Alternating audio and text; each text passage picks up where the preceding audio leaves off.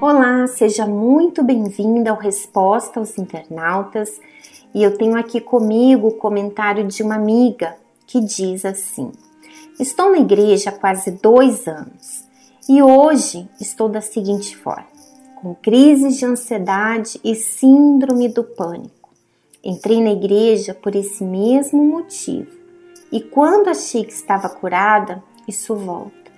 Não quero murmurar contra Deus, mas não entendo por que continuo sofrendo.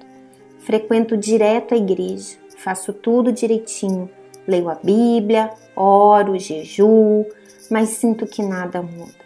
Estou com medo de não aguentar mais. Me ajuda. O que devo fazer?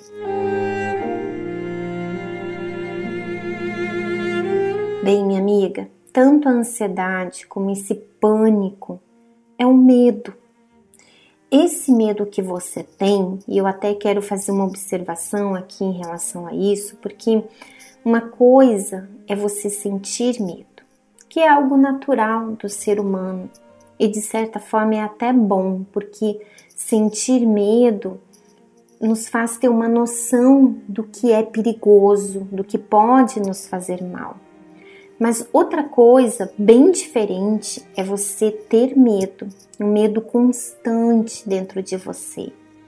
E por que que isso acontece mesmo estando dentro da igreja? Porque você ainda não teve um encontro com Deus.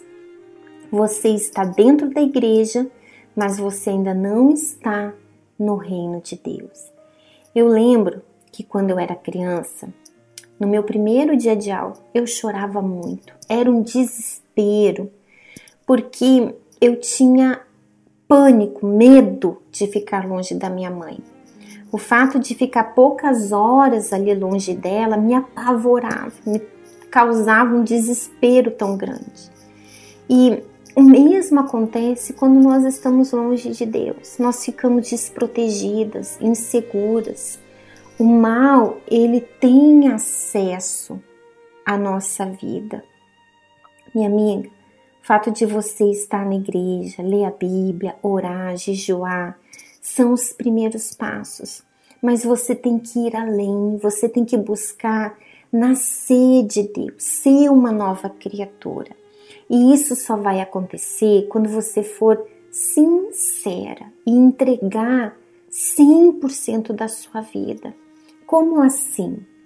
Você tem ido na igreja, orado, jejuado, mas o que Deus está te pedindo nesse momento é que você avalie a sua vida e busque a raiz dessa ansiedade, desse pânico.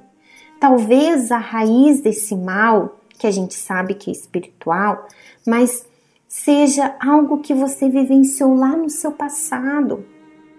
Um trauma, um abuso, uma decepção muito grande que você teve, uma perda. E isso não, não está resolvido dentro de você. E a sua prioridade, de repente, até aqui, tem sido resolver os seus problemas. E eu compreendo você, porque quando eu cheguei na igreja, eu também cheguei para resolver problema. Mas em um determinado momento eu entendi, peraí, os problemas eles sempre vão surgir e eu entendi que eu precisava muito mais do que resolver os meus problemas. Eu precisava de Jesus, eu queria conhecê-lo, eu queria ter uma experiência com ele, mesmo diante dos seus problemas, minha amiga. E eles sempre vão surgir. Eu sei que você tem problemas e hoje você resolve um problema, amanhã vai aparecer outro. Mas mesmo diante desses problemas, avalie, faça uma avaliação qual tem sido a sua prioridade. Resolver os seus problemas ou verdadeiramente você ter um encontro com Deus? E se o seu objetivo não é só estar na igreja vivendo uma fé religiosa, uma fé emotiva, você não quer fazer parte de uma igreja, você não quer estar ali de corpo, mas Você realmente quer ter um encontro verdadeiro com Deus. Você quer nascer de novo, ser uma nova criatura.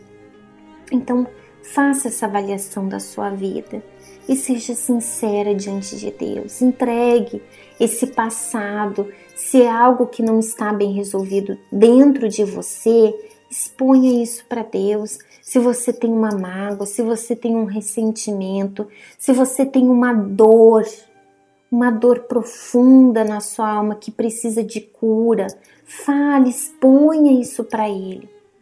E tenha disposição para mudar, para fazer diferente, para obedecer aquilo que Ele está lhe pedindo.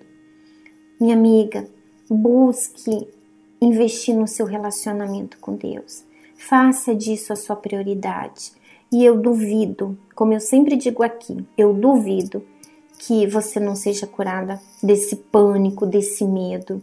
Eu falo isso por experiência própria, porque quando você tem essa intimidade com Deus, quando você busca a Deus acima de tudo e de todos, acima de qualquer coisa nesse mundo, nessa vida aqui que é passageira, que é momentânea, ainda que venham os problemas, as aflições, as dificuldades, no lado de fora é uma guerra, mas dentro de você há paz. E essa paz que eu tenho, eu te dou. Pela autoridade que Deus me deu, receba essa paz. Não é minha. Essa paz que eu tenho é a paz de Deus. É a paz que eu construir com o meu relacionamento com Deus e que você pode construir também. Você pode ter acesso a essa paz, mas você tem que fazer a sua parte. Ficamos por aqui. Um grande abraço e até o próximo sábado. Até lá. Tchau, tchau.